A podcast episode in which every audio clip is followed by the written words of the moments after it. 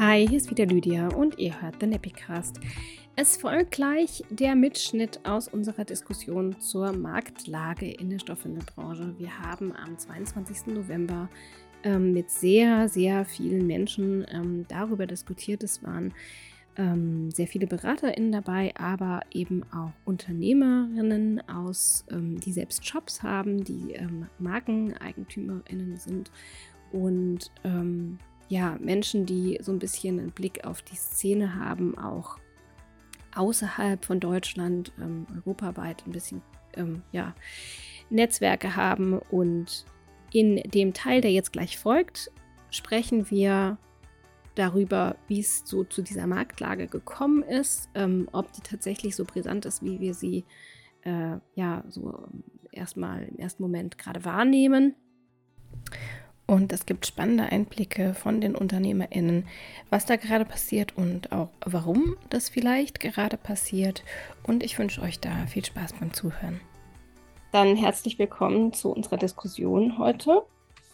Es geht darum, ähm, ja, wie ist es eigentlich hier zu dieser Marktlage gekommen? Was können wir tun? Ihr habt ganz, ganz viele Fragen uns gestellt und ähm, ich gebe einen kurzen Einstieg, damit äh, wir alle irgendwie auf einem Stand sind. Ähm, genau, ich weiß nicht, ob diese Notizenfunktion, ich habe die Notizenfunktion an, da seht ihr die aktuelle Frage, die ist im Moment, wie ist es zur aktuellen Marktlage gekommen? Wenn ihr ähm, am Handy seid, kann es das sein, dass diese Funktion nicht auftaucht, weil es ein großer, ähm, zu kleiner Bildschirm ist. So, dann tippe ich euch die nämlich einfach nochmal in den Chat, dann seht ihr die auch. Und ja, kurze Marktlage. Wie ist es dazu gekommen? Jetzt habe ich es gelöscht. Nee, habe ich nicht gelöscht. Meine Güte.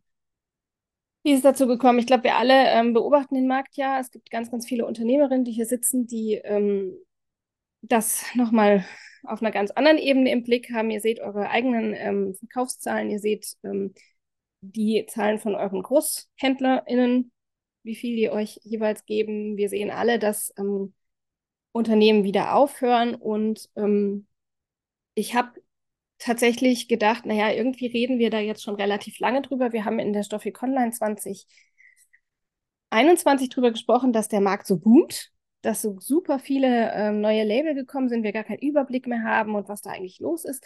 Und dann haben wir anschließend darüber geredet, warum hier der ganze Markt wieder einbricht. Äh, 2022 haben sehr, sehr viele aufgehört.